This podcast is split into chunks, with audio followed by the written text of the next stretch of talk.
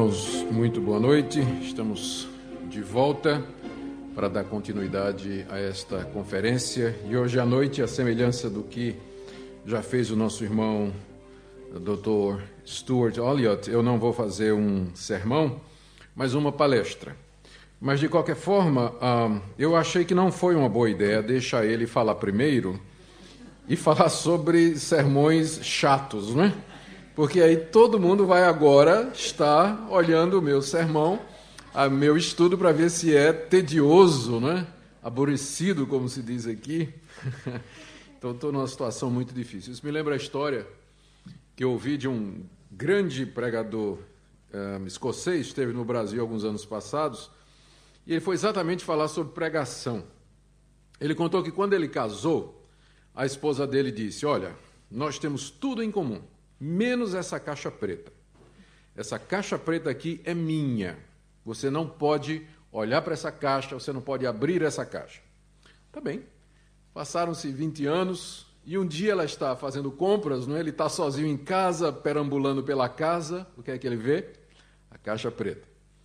Então, né? curiosidade, pediu perdão a Deus e abriu a caixa preta. Né? E dentro da caixa tinham três ovos e uma pilha, uma grande quantidade de dinheiro. Ele ficou curioso, né? Fechou a caixa e esperou a esposa chegar. Disse: Olha, querida, eu, eu, desculpa, eu acabei quebrando a minha promessa, fiz o que não devia, abri a caixa. A mulher disse: Ah, que não tem problema não, isso foi 20 anos atrás, não tem problema não. disse: É, mas agora eu estou curioso, eu estou querendo saber o que são esses três ovos aqui. Ela disse: Olha, toda vez que você pregava um sermão chato, aborrecido, eu colocava um ovo na caixa. Aí o homem pensou: 20 anos, três sermões chatos. Ah, mas e essa pilha de dinheiro? Ah, foi o que eu apurei vendendo o resto dos ovos. Então, para a gente não pensar muito dos nossos sermões e palestras, não é? Muito bem. Meus irmãos, o tema da minha palestra hoje à noite é o método histórico crítico de interpretação. Eu acredito que a maioria de vocês, se não todos vocês, já estão de alguma maneira familiarizados com esse método, que é um método de interpretação característico do liberalismo teológico, uh, que nasceu pelo século XVIII. Talvez um pouquinho antes, final do século XVII, século XVIII, e que tem uma sobrevida nos nossos dias. Eu gostaria de falar a respeito do seu surgimento, quais uh, são as bases uh, ideológicas em que esse método se apoiou, o impacto que ele teve uh, nos estudos bíblicos, a sua divulgação na igreja, depois um período de declínio que esse método sofreu e agora a sua sobrevida. Para muita gente, esse método já estaria morto, mas eis que ressurge e com força é, dentro da igreja, é, dentro de outros movimentos. E eu quero terminar é, falando a respeito da nossa atitude como reformados diante desse método. Vamos começar então falando a respeito do seu surgimento, apenas para refrescar nossa memória. E para isso nós temos que lembrar como era a interpretação bíblica no período da reforma. Uma coisa os reformadores e os católicos tinham em comum. Eles consideravam a Bíblia como sendo a palavra de Deus. Sobre isso não havia questionamento sério. Ambos, tanto os católicos quanto os reformados, eles entendiam que a Bíblia de fato foi dada por inspiração divina. A diferença era que os reformados a entendiam como a única regra de fé e prática enquanto que a Igreja Católica insistia em outras fontes de revelação, como, por exemplo, o magistério católico, preservado na tradição oral, ou no Papa falando ex cátedra, fazendo pronunciamentos inspirados. E exatamente porque os reformados não aceitavam mais a autoridade do Papa e do magistério católico, eles tinham que estabelecer um juiz que estivesse acima de todas as opiniões humanas e que pudesse dirimir e acabar com todas as controvérsias. E é claro, a palavra de Deus, o Espírito Santo falando pelas Escrituras, se tornou o juiz supremo de toda controvérsia no campo reformado. E a Bíblia, sem dúvida, era considerada como a infalível palavra de Deus. A palavra inerrante não aparece durante o período da reforma, vai aparecer alguns séculos depois, mas eu não tenho dúvida de que é, quando os reformadores e depois os puritanos, quando eles falavam da Bíblia como sendo a infalível palavra de Deus, eles queriam dizer isso mesmo, que ela estava livre de erros e de contradições e que era perfeitamente confiável e que era harmoniosa nas suas partes e que ela deveria ser considerada como a palavra de Deus, única regra de fé e de prática. Todavia, essa visão que os reformadores tiveram de que a Bíblia é a palavra de Deus inspirada, não evitou que eles também a vissem como palavra humana, porque longe estava dos reformadores pensar que a Bíblia caiu do céu pronta, ou que Deus havia dado por um ditado direto, mecânico. Essa visão mecânica de inspiração, ela certamente não é da reforma protestante. Os eh, reformadores entenderam que Deus trouxe a Bíblia à existência usando homens que ele levantou para tal e que Deus respeitou a humanidade destas pessoas. A Bíblia era, sem dúvida, um livro divino, porque dado por inspiração humana, desculpa, divina, mas era também um livro humano, porque foi escrito num, em idiomas humanos, por seres humanos, num contexto cultural definido, num determinado tempo da história, para resolver ou atender determinadas questões. E por isso, então, se pode entender o lema de Calvino, orare et labutare, que era o lema dele na área de interpretação. Você tinha que orar para entender a Bíblia, porque ela era divina, mas você também tinha que labutar, você tinha que estudar a Bíblia, conhecer os originais, conhecer a história, é, conhecer filosofia, conhecer, enfim, tudo que pudesse trazer alguma luz sobre o sentido das Escrituras. Então, esse respeito pela Bíblia, como sendo a divina palavra de Deus, e ao mesmo tempo a sensibilidade para com o seu aspecto humano, foi o que caracterizou a interpretação bíblica no período da Reforma. Ah, os reformadores chegaram a conclusões, eh, às vezes, diferentes entre si quanto à interpretação. Mas a isso se deve o fato de que isso se deve ao fato de que nós somos todos é, de alguma forma subjetivos, nós não conseguimos enxergar completamente é, tudo que a palavra de Deus nos explica, e conforme o próprio Pedro, ela tem partes difíceis de entender. Então, isso fez com que os reformadores, mesmo tendo as mesmas ideias com relação à Bíblia, de que é a infalível palavra de Deus, todavia nem sempre chegassem às mesmas conclusões na interpretação. De qualquer maneira, meu ponto aqui é que o método de interpretação da reforma ele era caracterizado primeiro pela, pela pelo ideal, pela, pela convicção de que a Bíblia era inspirada e infalível. Segundo, que Deus usou seres humanos com esse objetivo de escrever e que o sentido eh, primeiro das palavras da Bíblia se encontrariam na intenção do autor, que coincidia com a intenção de Deus na maioria das vezes.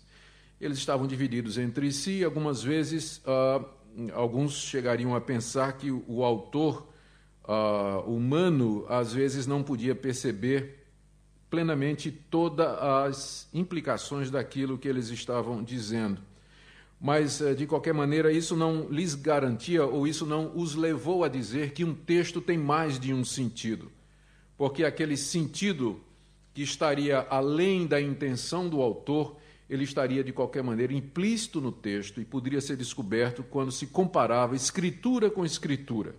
E aqui era importante também a noção da revelação progressiva. Quando, por exemplo, Oséias escreveu: Do Egito chamei meu filho, a intenção de Oséias era provavelmente se referir à saída de Israel do Egito. Mas quando Mateus leu esse texto, ele viu ali a história do menino Jesus. A pergunta é: Oséias sabia que essa expressão do Egito chamei meu filho era uma referência futura à história do menino Jesus quando ele volta do Egito para a Galileia? Então eles estavam divididos. Alguns diziam sim, o profeta viu todas as implicações do seu texto. Outros diziam não, não viu. a implicação final, o sensus plenior, sentido pleno da profecia de Oséias, quem capta é Mateus. Ele vê é, o seu sentido pleno. Só que nós não estamos autorizados a ver outro sentido além daquele de Mateus, porque Mateus era inspirado por Deus e foi levado pelo Espírito Santo ao sentido pleno da profecia de Oséias. Mas, de qualquer maneira, quando os reformadores estudavam as Escrituras, eles tinham um objetivo: era entender a intenção do autor. Você pega, por exemplo, o comentário de Gálatas, escrito por Lutero. O tempo todo Lutero está, ele escreveu dois comentários em Gálatas, um antes da reforma e outro depois da reforma. A maioria dos estudiosos diz que o que ele escreveu antes da reforma é o melhor. Então, porque ele já estava, é, é, é, é mais breve e é mais literal. E é, é, curioso que o segundo comentário de, de Lutero em Gálatas, ele já se perde em algumas alegorias e algumas interpretações até fantasiosas. O primeiro é mais sóbrio, o primeiro comentário dele em Gálatas. E naquele comentário ele está o tempo todo dizendo: aqui Paulo quer dizer, aqui a intenção de Paulo é esta. O propósito de Paulo aqui é o seguinte: ou seja, Lutero entendia que a descoberta da intenção do autor, quando escreveu, guiado pelo Espírito Santo, era a chave para destrancar ou abrir o sentido da Escritura. Sentido esse que eles diziam que era um sentido único. A Bíblia só teria, o texto só teria um sentido, que era aquele sentido óbvio, natural, que era o pretendido pelo autor humano, inspirado pelo Espírito de Deus. Lutero e também Calvino eles se revoltaram muito contra o sistema de interpretação alegórico desenvolvido durante a Idade Média, especialmente aquela famosa quadriga que tem origem em Orígenes, uh, que dizia que a Bíblia tem no mínimo quatro sentidos: um sentido literal, um sentido anagógico, um sentido escatológico e um sentido moral. Então, quando você encontra uma passagem da Bíblia, você tem pelo menos quatro níveis de sentido possível. Orígenes comparava a Bíblia ao corpo humano, da mesma forma que, aliás, ao, ao, ser humano, da mesma forma que o ser humano é corpo, alma e espírito, a Bíblia tem três níveis de interpretação. O corpo corresponde ao sentido literal e, portanto, é o, é o, é o mais básico e é apenas a casca e a aparência. Depois tem um sentido é, espiritual que corresponde à alma e depois tem um sentido cristológico, ou é, figurado ou alegórico, que corresponde ao espírito. Daí vocês veem que a tricotomia é a fonte de toda sorte de males. Não é? nós, por isso que nós, reformados, somos dicotômicos. nós não vamos pela tricotomia. Mas então, a, a Bíblia teria é, esses níveis de, de interpretação. A, a, ponto de que é, você poderia ler um texto, mas o verdadeiro sentido era o era, era aquele sentido que estaria por detrás. Então, data da Idade Média a famosa interpretação da parábola do, do bom samaritano, que todos nós conhecemos a parábola, que o homem que descia de Jerusalém para Samaria representa Adão. E aí, aqueles salteadores que o atacam e o derrubam e tiram tudo o que tem, é a queda, lá de Gênesis 3. E aí passa então um levita e um sacerdote que não atendem o homem, que representam a lei, e os sacrifícios do Antigo Testamento, que não pode ajudar o homem caído. Aí vem um bom samaritano, que é Jesus, coloca vinho e azeite nas feridas, que é o sangue aplicado aos pecados, levanta o homem, que é o novo nascimento, coloca em cima do jumento, que é o evangelista, e leva e leva para o hotel, estalagem, que é a igreja. E diz lá o dono da estalagem, que é o pastor: é, tem aqui duas moedas, que é batismo e santa ceia. Cuida dele até que eu volte, que é a segunda vinda. O que é que está errado com essa interpretação? Ele disse alguma coisa errada? Não, mas é, uma, é um sermão certo no texto errado, não é? Então, esse tipo de interpretação, com a diferença de que tinha uma teologia errada, ela prevaleceu muito durante a Idade Média e os reformadores aboliram com o sistema alegórico e a ideia de que um texto tem mais de um sentido. Lutero, Calvino, Zwingli, Melanchthon, todos eles concordavam que o, o texto tem um sentido apenas. E esse sentido ele é descoberto por meio do orare e do labutare. Não se pode escolher ou não se pode é, escolher um em detrimento do outro. Nós temos não somente que orar, mas também que labutar para chegar ao sentido do texto. Esse, esse método de interpretação ele foi, uh, depois, no período da pós-reforma, no período do escolasticismo protestante, chamado de método gramático histórico. Ele não recebeu esse nome durante a reforma, mas recebeu alguns uh, um século e meio depois o nome de método gramático histórico e era um método por definição utilizado pelos puritanos e por aqueles que escreveram as grandes confissões de fé da igreja. É interessante que a Confissão de Fé de Westminster, é, que foi escrita pelos puritanos, dentro da tradição presbiteriana, ela tem um capítulo, ela começa com a escritura. É interessante isso, não é? porque eles entendiam. A, a, primeira ideia seria que devíamos começar com Deus, não é? Vamos escrever uma confissão de fé, vamos começar com Deus. Não, não. Eles disseram: nós vamos começar com as Escrituras, porque é somente nas Escrituras que nós podemos ter o verdadeiro conhecimento de Deus. E nesse capítulo sobre as Escrituras, Uh, eles, os puritanos, colocaram também um método de interpretação. Você encontra nesse capítulo 1 não somente a definição do cano, a, a, definição da inspiração, mas você encontra, inclusive, em várias das sessões, o método de interpretar a Escritura. Então, se você é presbiteriano reformado, é? Você, e você adere à Confissão de Fé de Westminster, por exemplo, você já está comprometido com um método de interpretação que está atrelado a visão reformada do que é a Bíblia, que seria esse método que nós acabamos de descrever. Mas as coisas não continuaram assim por muito tempo. Porque logo depois da Renascença e da Reforma, chega um período na história chamado do Iluminismo. E o nome já está dizendo, era um período em que ah, o ser humano acreditou que novas luzes estavam sendo lançadas no conhecimento humano e sobre a própria existência humana. Foi um período de grande euforia e de otimismo quanto à capacidade do homem de entender a si próprio, entender o universo e achar uma solução para os seus próprios problemas. E aqui a característica do iluminismo é que o homem achava que seria capaz de fazer isso sem Deus. Ele não precisava da igreja e ele não precisava de outras fontes de revelação a não ser a própria razão. A análise crítica e racional seria a luz que haveria de guiar o homem ao conhecimento da verdade. O iluminismo, em grande parte, foi uma revolta contra a religião institucionalizada, tanto a católica quanto a protestante também, na, no segundo, numa segunda parte. Porque o homem dizia que ele não queria mais ser tutelado, ele não queria é, ser, não queria que fosse dito a ele o que era verdade. Ele chegaria ao conhecimento da verdade através do seu próprio raciocínio.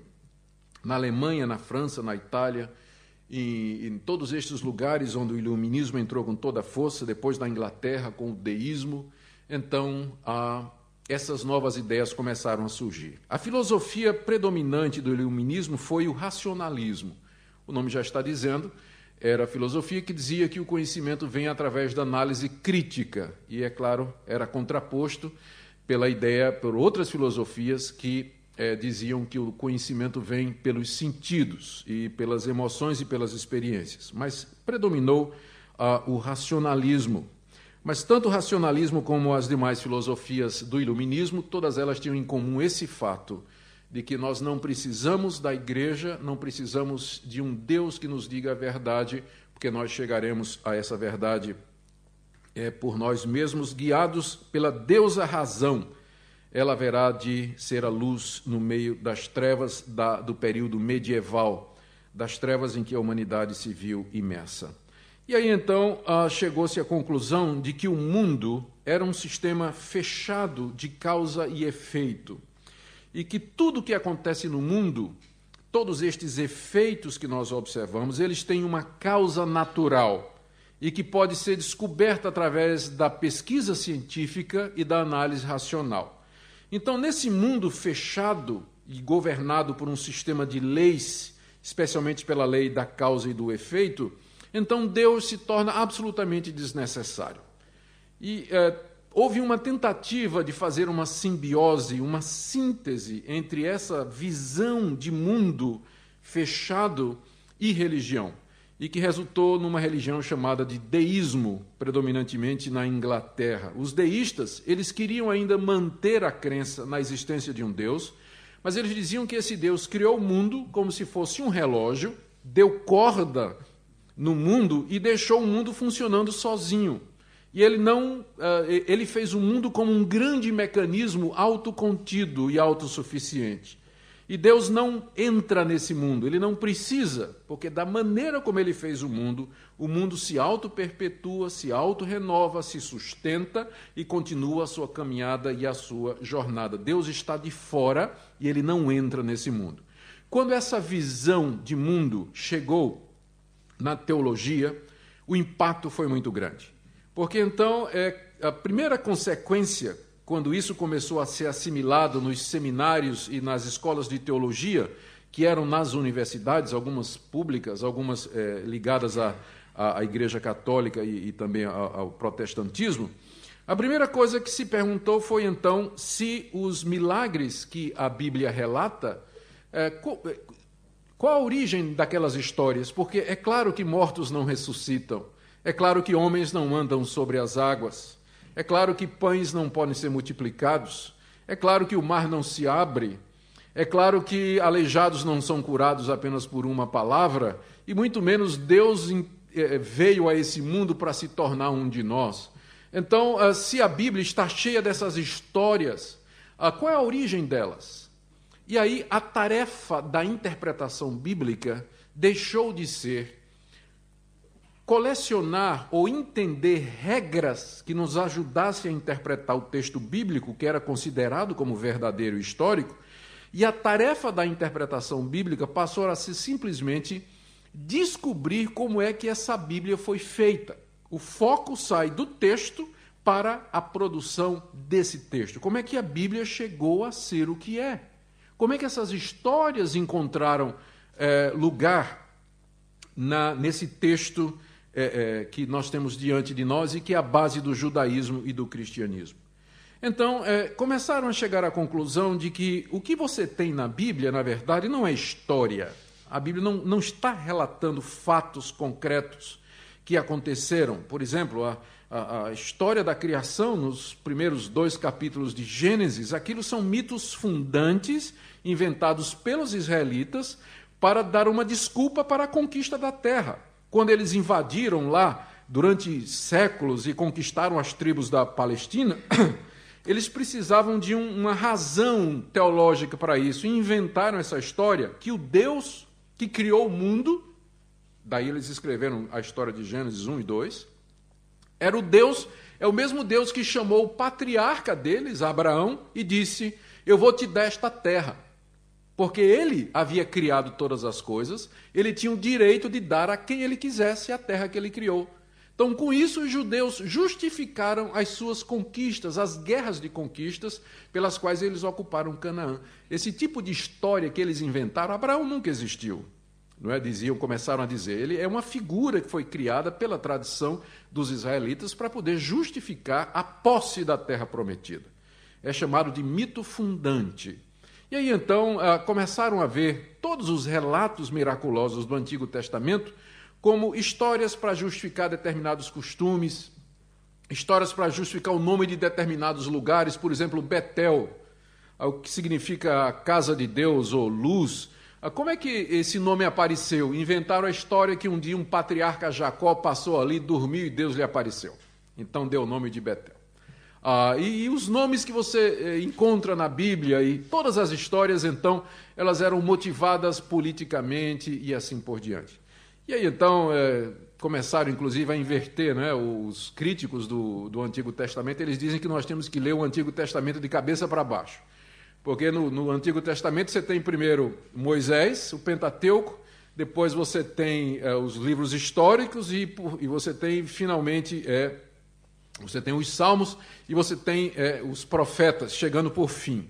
Diz, não, não, não, está tudo errado. Quem primeiro apareceu em Israel foram os profetas. Eles que começaram falando a respeito de Deus. Depois é, a religião se tornou mais institucionalizada. E aí então você tem o Pentateuco que foi produzido durante o, o, o período do exílio. E durante o período do exílio, ou depois é que vieram os Salmos, o livro de Daniel e uma série de outras coisas, eles invertem a maneira como o Antigo Testamento era para ser lido. E quando chega no Novo, não é melhor. Ah, eles ah, estraçalharam eh, completamente os evangelhos. As histórias que estão nos evangelhos, elas não podem ser verídicas, porque Deus não atua na realidade. Lembrem que eles estavam funcionando com essa visão de mundo fechado, não é? Então, é, eles tinham que explicar o que é que deu origem àquelas histórias. E chegaram à conclusão de que o que você encontra na Bíblia não é realidade. No Antigo Testamento, você vai encontrar simplesmente a fé dos israelitas. E no Novo Testamento, o que você encontra é a Gemeindetheologie, é a teologia da igreja. O Jesus da história, ele está soterrado debaixo do Cristo da fé. O Cristo da fé é uma invenção da igreja primitiva e apostólica. Nós não temos hoje condição mais de recuperar o Jesus da história, porque criaram tantos mitos a respeito dele que hoje nós não podemos mais recuperá-lo. Eu estou vendo alguns balançando a cabeça. Gente, eu não acredito nisso, não, hein? Eu estou apenas descrevendo o que é que os liberais acreditam, tá? Eu vou fazer a crítica depois. Eu não estou acreditando nisso, não. Tá? Eu estou só descrevendo, por favor. Bom, o que eles disseram então? É, eles passaram, depois de algum tempo, esses, essas pessoas elas passaram a ser chamadas de liberais. O que eles disseram é que até então é, a interpretação que a igreja tinha feito era uma interpretação viciada. Porque se você já começa a ler a Bíblia com a convicção de que ela é a palavra de Deus, isso não é científico. Porque um método científico de interpretação ele tem que ser neutro. O cientista ele tem que se aproximar do objeto de estudo de maneira neutra, para que ele possa estar aberto para aceitar os resultados de sua pesquisa. Se você se aproxima da Bíblia já sabendo que ela é a palavra de Deus, ou, ou, acreditando que Jesus é o centro das Escrituras e que ele é o Filho de Deus, isso vai impedir você de analisar a Bíblia de maneira racional. Por exemplo, vamos pegar o relato dos três evangelhos a respeito da cura daquele cego em Jericó. Um evangelho diz que Jesus curou um cego na entrada de Jericó. O outro evangelho diz que ele curou um cego na saída de Jericó. E o outro evangelho diz que ele curou dois cegos em Jericó. Como é que se resolve isso? Se você é um intérprete do método gramático histórico da reforma, você pode não ter uma solução para isso, mas tem uma solução que você não vai aceitar. E qual é a solução que você não vai aceitar? Que é um dos três está errado. Isso aí não. não é? Você vai tentar achar soluções que harmonizem os três relatos. Porque você nunca vai dizer um deles está errado e os outros estão certos, ou os dois estão errados e um está certo, ou os três estão errados. Você nunca vai dizer isso. Por quê? Porque você já está preso a um pressuposto teológico. Você já começou a interpretação viciando o resultado. Você já sabe qual vai ser o resultado da sua interpretação. E aí os liberais disseram: nós temos um método científico. Nós nos aproximando do texto, sabendo que ele é um texto humano, e uma das possibilidades é que as três narrativas estão erradas. Então eles começaram a criticar o método gramático histórico e criticar toda a história da igreja, toda a interpretação feita anteriormente, exatamente porque era controlada pelo dogma, controlada pela teologia, mas agora surgia um método que era verdadeiramente científico, porque começava já dizendo que o intérprete ele tinha que esquecer as questões teológicas. E ele tinha que neutralizar a sua crença e se aproximar do texto bíblico disposto a ouvir qualquer que fosse a solução que a razão e os métodos de interpretação trouxessem. Ah, bom, para não deixar vocês pensando qual é a solução né, para aquele, esse dilema aí do cego, né? então os intérpretes reformados têm várias teorias, talvez nenhuma delas satisfatórias. Mas, por exemplo, a cidade de Jericó é tão pequena que a entrada é a mesma coisa da saída, não tem problema dependia de onde estava o, o intérprete, né, o evangelista. Outros diziam que, na verdade, eram dois cegos, mas só que um falava mais do que o outro, né? Então, um evangelista disse que era um e outro disse que eram dois. Na verdade, eram dois, mas só um estava falando. E, ou então outra possibilidade é que o cego, os cegos começaram a falar na entrada da cidade e começaram a pedir e importunar Jesus durante toda a travessia da cidade, e Jesus os curou lá no final, na saída. Então, o evangelista fala de um ponto de vista, outro fala de outro. Uma outra, outra possibilidade, essa eu achei muito curiosa, é que a arqueologia descobriu que tem duas Jericós, na verdade, né? uma mais antiga do que a outra. São duas cidades, é, há ruínas de duas cidades de Jericó, ligadas por um caminho. Então, a, o que é a entrada de uma é a saída da outra. Né? Então, dependendo de onde estava o evangelista, ele poderia se referir à história como de Jesus tendo curado na entrada ou na saída. Resolve o problema? Pode ser que não resolva. Tem problemas da harmonia dos evangelhos que são complicados. Mas uma coisa eu sei como reformado: eu não vou aceitar uma resposta que vai implicar em contradição na palavra de Deus. Eu posso não ter a resposta agora, mas vamos aguardar um pouquinho. A arqueologia de repente descobre alguma coisa, alguma ciência nos ajuda na providência de Deus. O fato de que eu não tenha uma resposta completa agora não quer dizer que ela não exista. Apenas quer dizer que eu não a tenho agora. O que talvez nós não a tenhamos agora é uma questão apenas de esperar. Mas os liberais não. E a resposta pronta deles é: óbvio, vocês não estão vendo, eles estão seguindo tradições erradas. Há erros na Bíblia. E esse é um deles eles estão baseados em fontes de informação errada. Bem, esse esse método histórico crítico ele rapidamente dominou o cenário eh, acadêmico e interpretativo do meio protestante naquela época. E a pessoa que é considerado o pai desse método é um alemão chamado Johann Salomo Semler, que ele, ele fez a seguinte declaração que se tornou o lema do método histórico crítico. Ele disse que a raiz de toda confusão na teologia da igreja é a confusão é que nós identificamos a palavra de Deus com a escritura. São duas coisas diferentes. Uma coisa é a palavra de Deus, outra coisa é a escritura.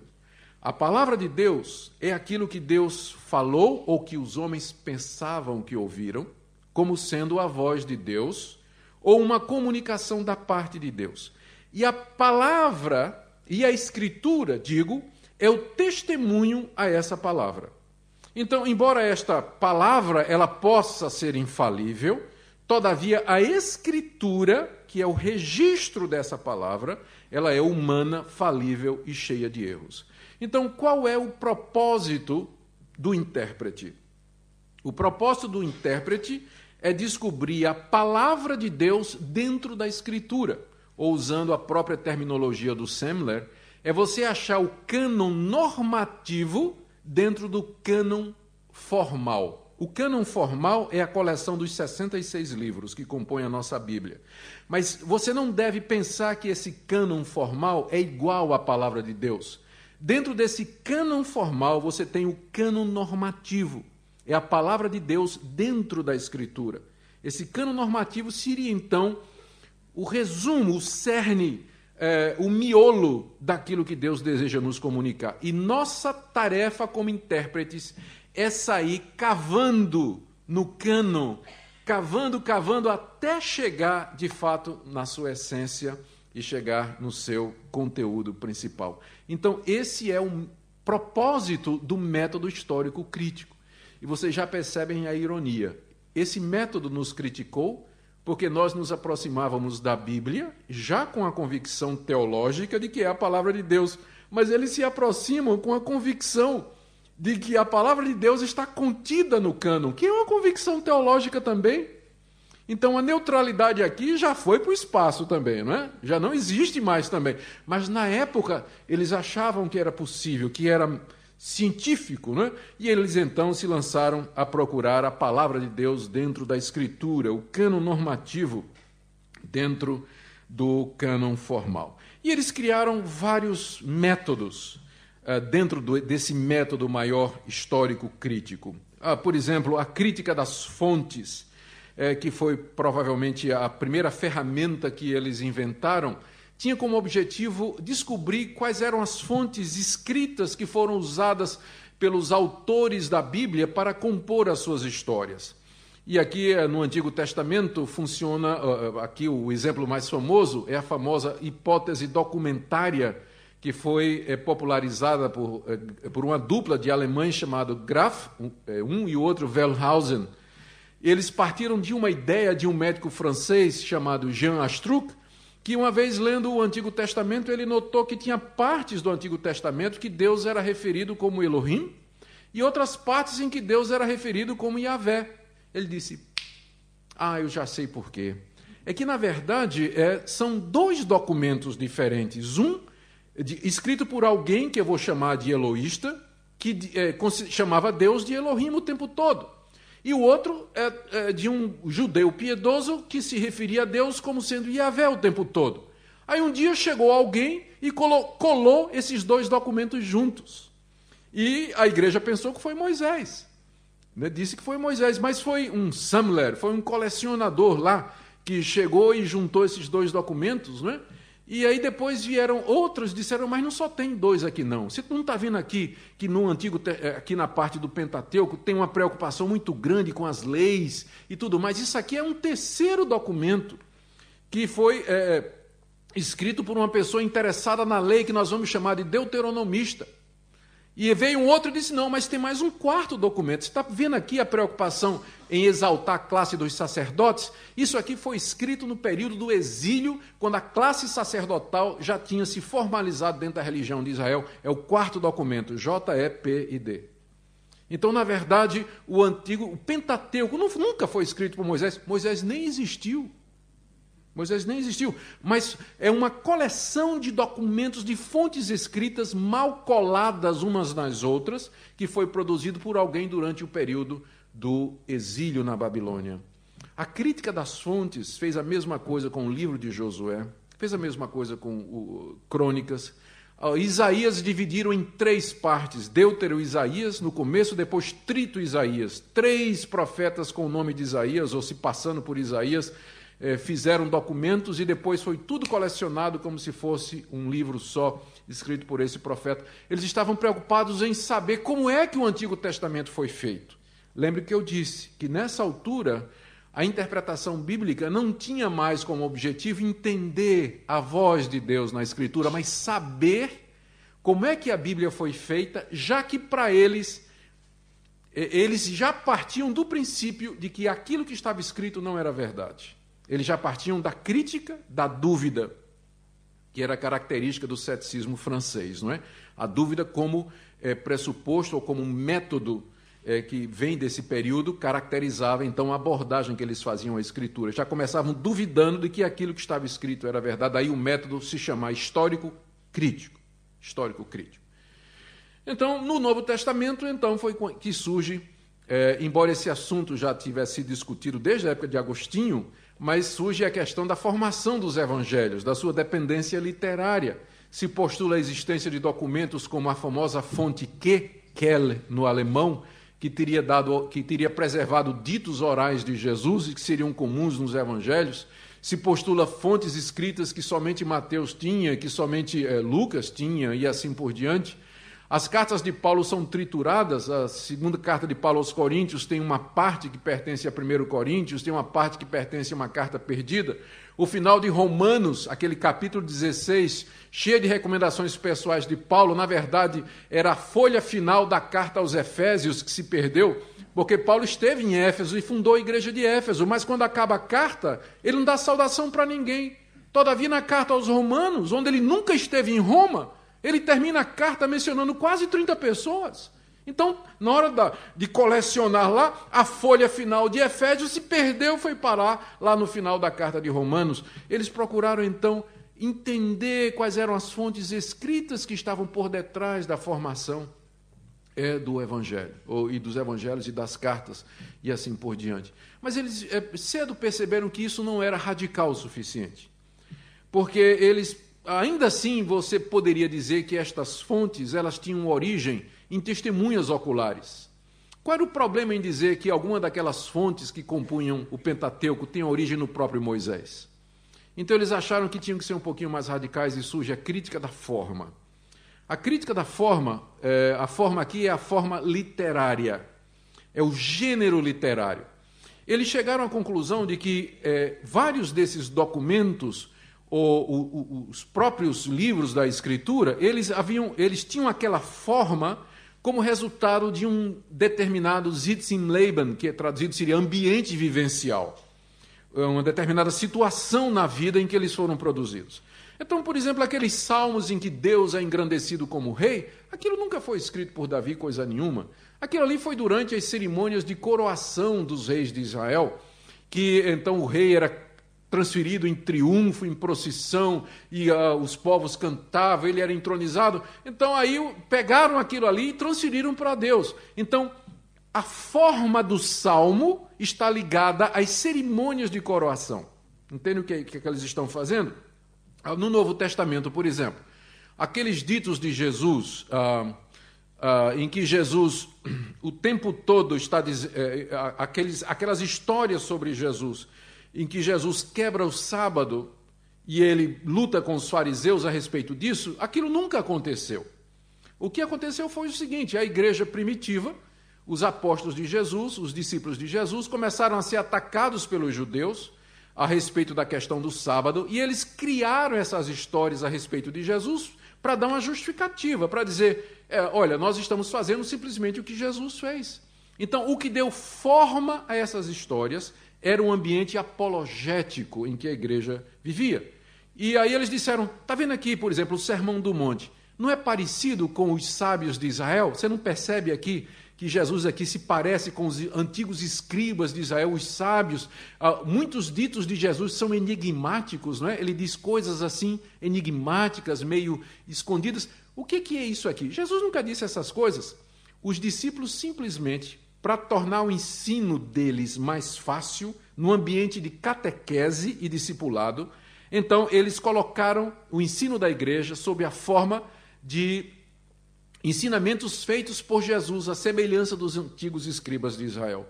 Então, o que deu forma ao Sermão do Monte, por exemplo, era a necessidade catequética da igreja e de discipular os seus novos convertidos. Há, por exemplo, aquelas passagens onde eh, Jesus fala do futuro. Jesus nunca falou do futuro, Jesus era um ser humano como qualquer outra pessoa. Mas o que aconteceu é o seguinte: durante os cultos da igreja primitiva, um profeta se levantava e dizia: Assim diz o Senhor, Eis que venho com as nuvens e todo olho verá. Para a igreja primitiva, o Senhor exaltado era o mesmo Jesus da história. Então, esta palavra que o Senhor exaltado disse, quando eles escreveram o evangelho, foi parar na boca do Jesus histórico, que na verdade nunca teria dito isso. Você pega, por exemplo, um crítico como Bultmann, que diz que é, menos de 10% dos ditos de Jesus nos evangelhos de fato remontam ao Jesus da história. O resto foi criado pela igreja, em determinados contextos, para justificar planos e propósitos da igreja.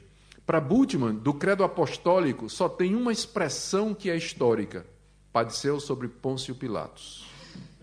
O resto tudo é fé, nasceu de uma virgem, morreu pelos nossos pecados, ressuscitou ao terceiro dia, subiu aos céus, está sentado à direita de Deus, virá uma outra vez para julgar vivos e mortos. Tudo isso é fé.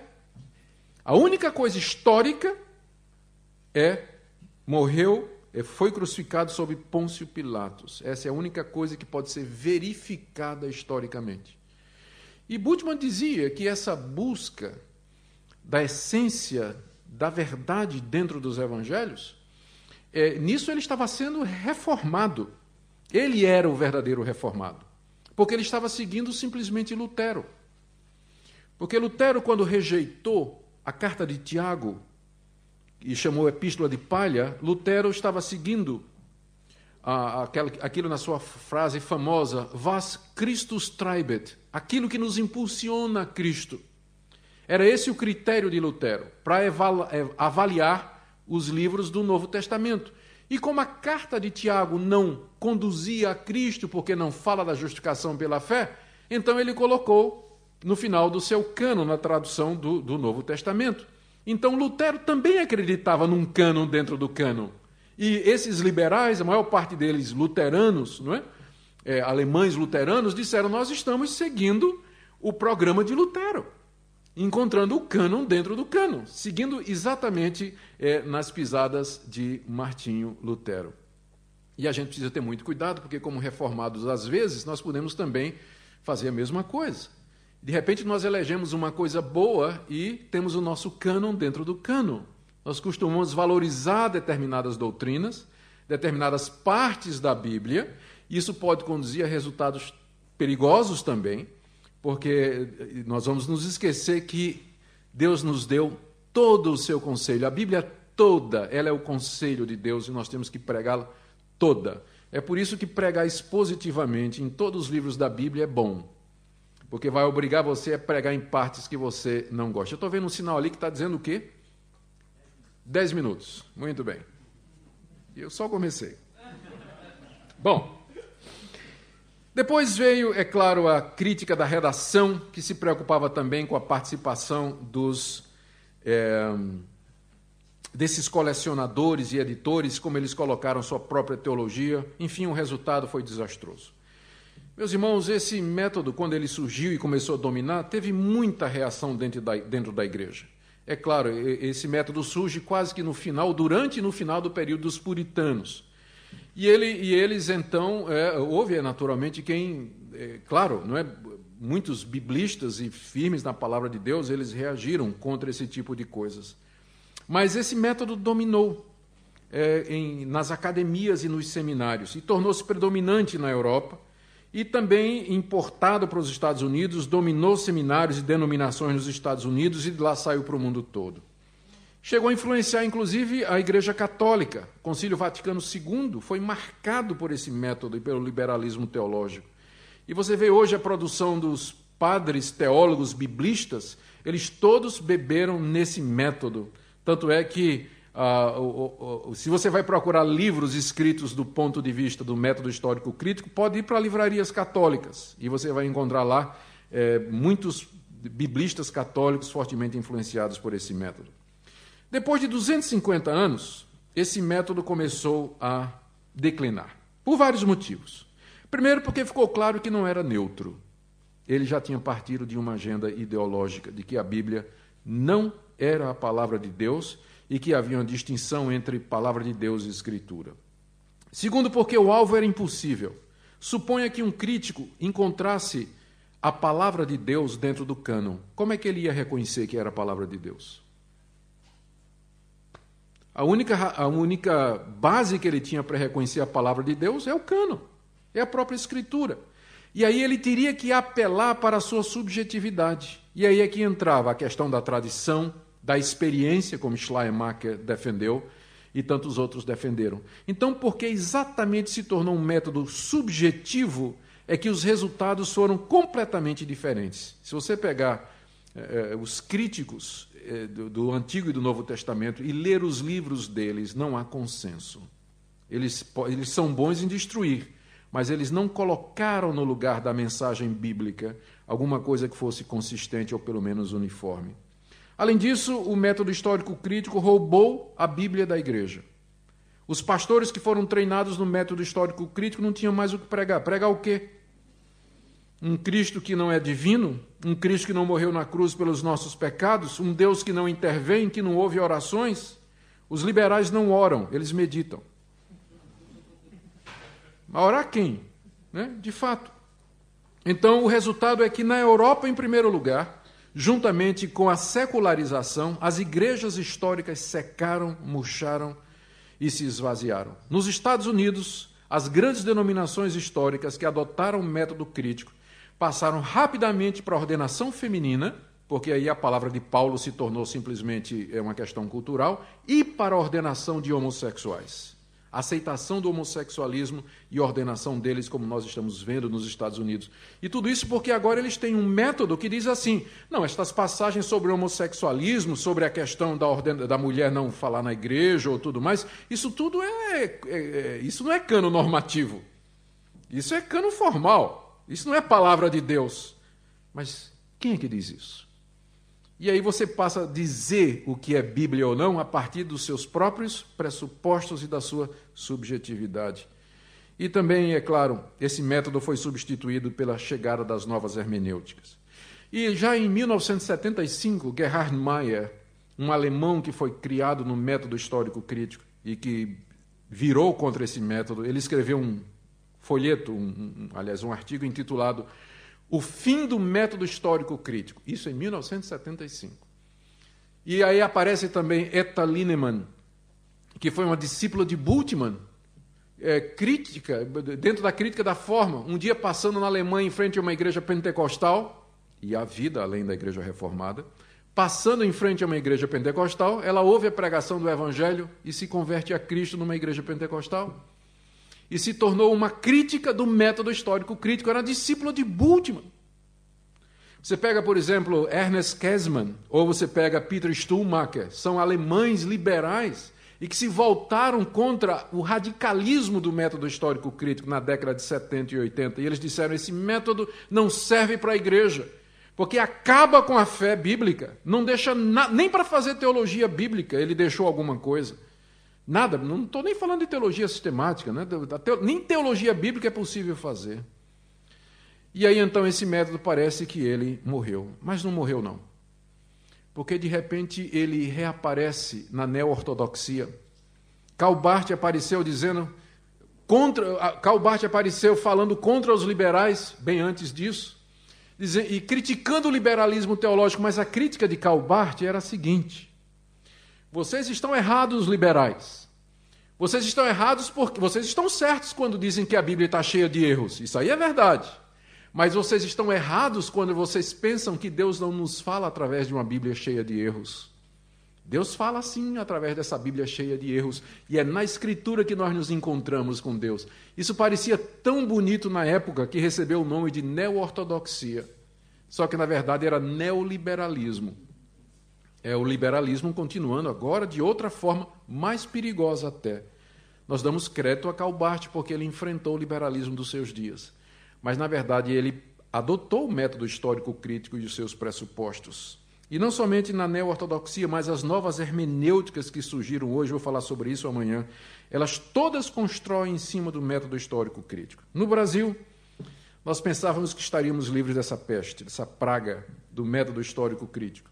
Mas o que é que aconteceu? De repente, algumas livrarias começaram a publicar as obras dos antigos liberais. E os cursos de teologia reconhecidos pelos estados pelo Estado, onde é que eles foram procurar professores? Exatamente professores formados dentro do liberalismo teológico. E aí você tem uma coisa, um fenômeno curioso no Brasil, que a maioria dos alunos desses cursos são de igrejas pentecostais que não têm tradição teológica. E você encontra hoje pastores pentecostais liberais, com relação à escritura, com relação à abordagem da escritura. Uma coisa que há alguns anos pareceria inconcebível. Meus irmãos, eu ainda creio que o método gramático histórico, ele ainda é um método por excelência, porque ele parte do pressuposto de que a Bíblia é a palavra de Deus, sem ignorar o seu lado humano. Ele nos desafia a estudar a Bíblia, mas sem deixar para trás a nossa convicção de que ela é a palavra de Deus. Amanhã, se Deus quiser, nós falaremos mais um pouquinho a respeito disso. Eu passei a minha vida toda estudando estas coisas e já li muitos liberais, eu continuo convencido da autoridade da Escritura e da sua infalibilidade e da sua inerrância. E eu creio que, Enquanto nós nos apegarmos a esse pressuposto, nós estaremos bem sem perdermos a nossa cultura, erudição e academicidade. Que Deus nos ajude. Amém.